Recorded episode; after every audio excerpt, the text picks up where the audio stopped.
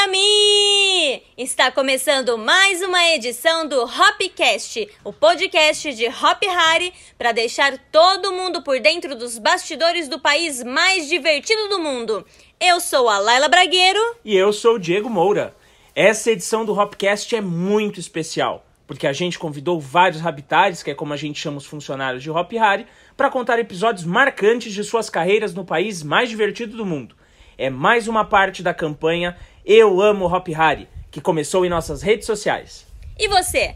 Tem alguma história marcante em Hop Hari? Escreve aqui nos comentários que você pode aparecer em nossos stories. Mas antes, deixa eu te perguntar. Você já conhece o passaporte Vem pro Hop Hari?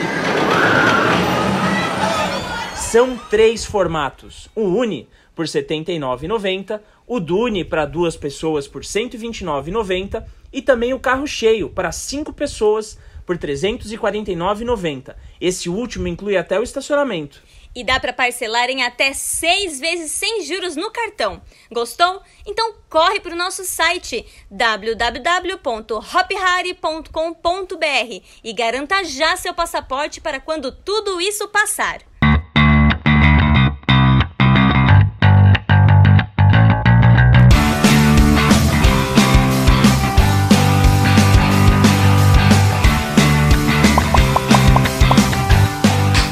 Vamos então começar com as memórias afetivas dos nossos habitares. O chapeiro líder do salão, Zizi Lima, contou o que ele mais acha especial no trabalho dele nesse restaurante icônico de Wild West. Minha memória afetiva de fazer meu trabalho com amor, cozinhar de modo de amar os outros e o próximo, de fazer com carinho, isso não tem valor, isso é inesquecível. De ver o visitante feliz com sua carne, seu lanche. É tão especial em nossa vida de poder sentir o cheiro da nossa comida pelo salão. Isso não tem preço. Muito legal, né? Eu adoro o salão e as, os pratos que são oferecidos lá. Bom, a próxima história quem conta é a gerente geral de operações Camila Schwartz. Oiê, Laila, Diego, habitares, ouvintes.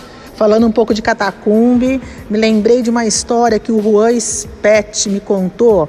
Ele foi um dos laboradores da atração. Antes de começar esse projeto, ele fez uma visita no Egito, visitou, visitou todas as pirâmides, visitou o, o local, estudou muito a história. E ele trouxe de lá um pouquinho da areia. E quando ele começou a construção aqui do projeto, é, que por sinal é muito bonito, né? É, falando um pouco da atração, as salas são réplicas fiéis de algumas pirâmides lá do Egito. Até quando a atração foi entregue, ficou pronta, veio do consulado uma pessoa do Egito e quando ele foi visitando toda a atração, na última sala, né, quando chegou na última, ele estava tão encantado com a atração, ele até se emocionou, porque ele disse que era muito semelhante à, à, à história do Egito realmente, né? E então, daí o Juan ele trouxe um pouquinho dessa areia, chegando aqui para começar a elaborar a atração, ele disse que ele reuniu todo mundo estava na obra, pegou esse pouquinho de areia que ele tinha trazido e explicou para as pessoas que, ele, que aquilo ali simbolizava os deuses. Que ele ia jogar aquela areia ali, aquilo ia ficar impregnado na obra e era uma forma que aqueles deuses simbolizados por aquela areia estariam fiscalizando e controlando toda a obra e que eles queriam que fosse o mais perfeito possível. É uma história que ficou na minha memória. É, eu lembrei e queria compartilhar com todos vocês. Danke de Tuntum por participar desse Hopcast, dessa edição. E tchau, I. E falando ainda em Catacumbi, olha só o que o gerente de conteúdo do país mais divertido do mundo, Rogério Barbati, trouxe pra gente. Oi Laila, oi Diego, tudo bem? É um prazer participar de mais um Hopcast nessa quarentena e agora contando uma história de Hop Harry. Bom, nesses 11 anos de parque, muita coisa interessante aconteceu pelo meu trajeto no parque. Mas uma coisa que me marcou muito foi em 2010. Era meu segundo ano de Catacumbi, né? Eu comecei em Hop Hari como caracterizador do Catacumbi e era um dia muito especial no parque. Afinal, era o dia especial. onde o parque recebe fundações, né, as APAES da região. Então era um dia que a gente estava bem ansioso é, para receber essas pessoas, para saber como seria. Eu sempre ouvia falar, né, que era muito emocionante receber essas crianças carentes no parque pela falta mesmo desse tipo de entretenimento na vida dessas pessoas. Bom, eu estava de arqueólogo no Catacumbi, eu fiquei meses, né, de arqueólogo no mesmo personagem quando a, a, a atração reestreou no parque e entrou um grupo. Esse grupo entrou na atração, eu dei o meu texto de arqueólogo, né, como eu fazia lá, bem-vindos a Catacumbi. E, e o personagem, tudo mais, é, o grupo com as, as pessoas com síndrome de Down, né? Então foi uma interação diferente que nós preparamos. E o grupo partiu para a sala do faraó. E na sequência tem um corredor e já era intervalo. O grupo passou, eu esperei o grupo passar, né, para não passar no meio deles e depois para seguir para o camarim. O faraó já tinha saído e depois eu fui, eu comecei a escutar uma voz, uma criança chorando.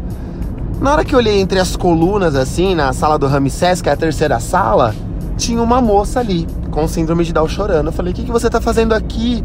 Ela falou: Eu tô muito assustada, por favor, me tira daqui. Eu fiquei para trás do grupo. Eu falei: Não, com certeza, vou te ajudar. Vem comigo, vem comigo. Ela agarrou no meu braço depois. E até a saída de emergência ela veio agarrada comigo. Nisso, eu levei ela para trás da atração, né? O restante da turma dela que não entrou estava do lado de fora antes dela ir embora, ela me abraçou e falou bem forte: Você salvou a minha vida! Então eu não esqueço disso e sempre que eu posso eu compartilho essa história com as pessoas. E foi realmente muito emocionante, né? Escutar que eu salvei a vida dela. Então você imagina para proporção que a atração estava, é, é, marcou ela aquele dia. É, Fazer a diferença na vida das pessoas é incrível e foi isso que Hop Hari fez na vida da assistente de comunicação e marketing Letícia Luciano. Vamos ouvir. Oiê! Eu acho que quando a gente trabalha no país mais divertido do mundo, quando nós somos os operários da, da alegria, da magia, da diversão, é, todos os dias, tudo que acontece no parque é muito marcante para todo mundo. Todos os eventos, tudo. Mas para mim, um dos momentos que foram mais assim, mais mexeram comigo lá dentro foi logo na integração. Foram, na verdade, os primeiros meses que eu, que eu tive lá, os primeiros dois meses. É, primeiro na integração, quando eu, a gente faz a experimentação do produto que a gente fornece, que a gente oferece. E no, no, no Hop é a diversão da galera.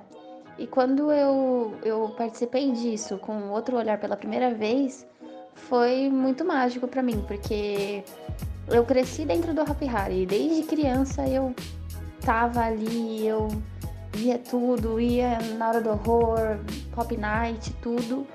E agora eu tava por trás de tudo, fazendo tudo acontecer. E para mim foi muito mágico entender que agora eu era mais uma operária daquilo. E logo depois aconteceu o Celebration do ano passado, que também foi uma coisa muito marcante para mim, porque foi muito. Eu já caí de uma vez numa coisa muito grande que eu nunca tinha feito. E foi muito prazeroso trabalhar assim com, com o que eu gosto no lugar que eu gosto, no lugar que eu amo. E nosso último convidado é o gestor de manutenção civil André Cruz, que veio para falar de Hora do Horror, mas de um jeito diferente. Que história é essa, André? é, eu tenho uma história muito curiosa em Hop Hari que me marcou. É, eu, quando eu entrei em 2014, eu era sênior de conteúdo, né? E dentro da minha obrigação, né, do, do dos meus deveres, era cuidar da tematização do parque, né? Toda a pintura do parque, toda a temática do parque. E também fazer os eventos, né? Tipo Hop Night, a Hora do Horror, né? E o que me marcou foi justamente na Hora do Horror. Porque eu tenho muito problema com medo, eu tenho problema com susto, tenho. Eu não assisto filme de terror, eu não assisto filme de suspense, eu não gosto, eu fico meio, meio, meio travado aí, né? E justamente fui fazer a Hora do Horror em 2014, a primeira, né? Então eu entrava nos túneis para supervisionar as montagens, os efeitos, a, a, a, tematização das salas, né? Todos os cenários. E toda vez que eu entrava, para mim era muito difícil. Era difícil e eu era novo na empresa, não compartilhava isso com ninguém, né? Que eu tinha esse, esse receio, esse, esse medinho, né? Mesmo sabendo que são, são coisas assim, é, são cenários, né? São bonecos às vezes, né? E beleza, e para mim foi, foi bem difícil fazer a primeira, né? E tanto que no dia que a, a Hora do Horror estreou, né? O meu gerente na época chegou para mim e falou: André, vamos dar uma volta no túnel ligado, com os personagens, né? Com os artistas caracterizados. Eu falei: então, cara, hoje eu não posso, eu tenho um compromisso, preciso ir embora. Ele falou: não, vamos lá. Eu falei: não, não vou, não vou. E até hoje eh, eu faço a Hora do Horror né? A gente trabalha na hora do horror para entregar para o visitante. E até hoje eu não ando nos túneis. Eu nunca andei num túnel da hora do horror em operação. Isso é um fato marcante para mim dentro do parque. Mas ah, eu acredito que, se Deus quiser, esse ano eu vou conseguir. Eu vou, vou vencer esse, esse medo pessoal aí. Isso é um fato curioso e um, uma lembrança que eu tenho aí de 2014. Mas eu espero que todos fiquem bem e logo logo o parque está nativa novamente. É ótimo saber que Hop Hari é um lugar cheio de histórias. Com certeza. E a gente fica esperando a sua história. Não esquece de comentar aqui nas nossas redes sociais. Aproveita e não deixe de seguir a gente em todas as redes sociais e compartilhar com seus amigos mais um Hopcast. Esse podcast teve roteiro e apresentação de Laila Bragueiro e Diego Moura e edição de Henrique Camargo e Giovanni Piacese.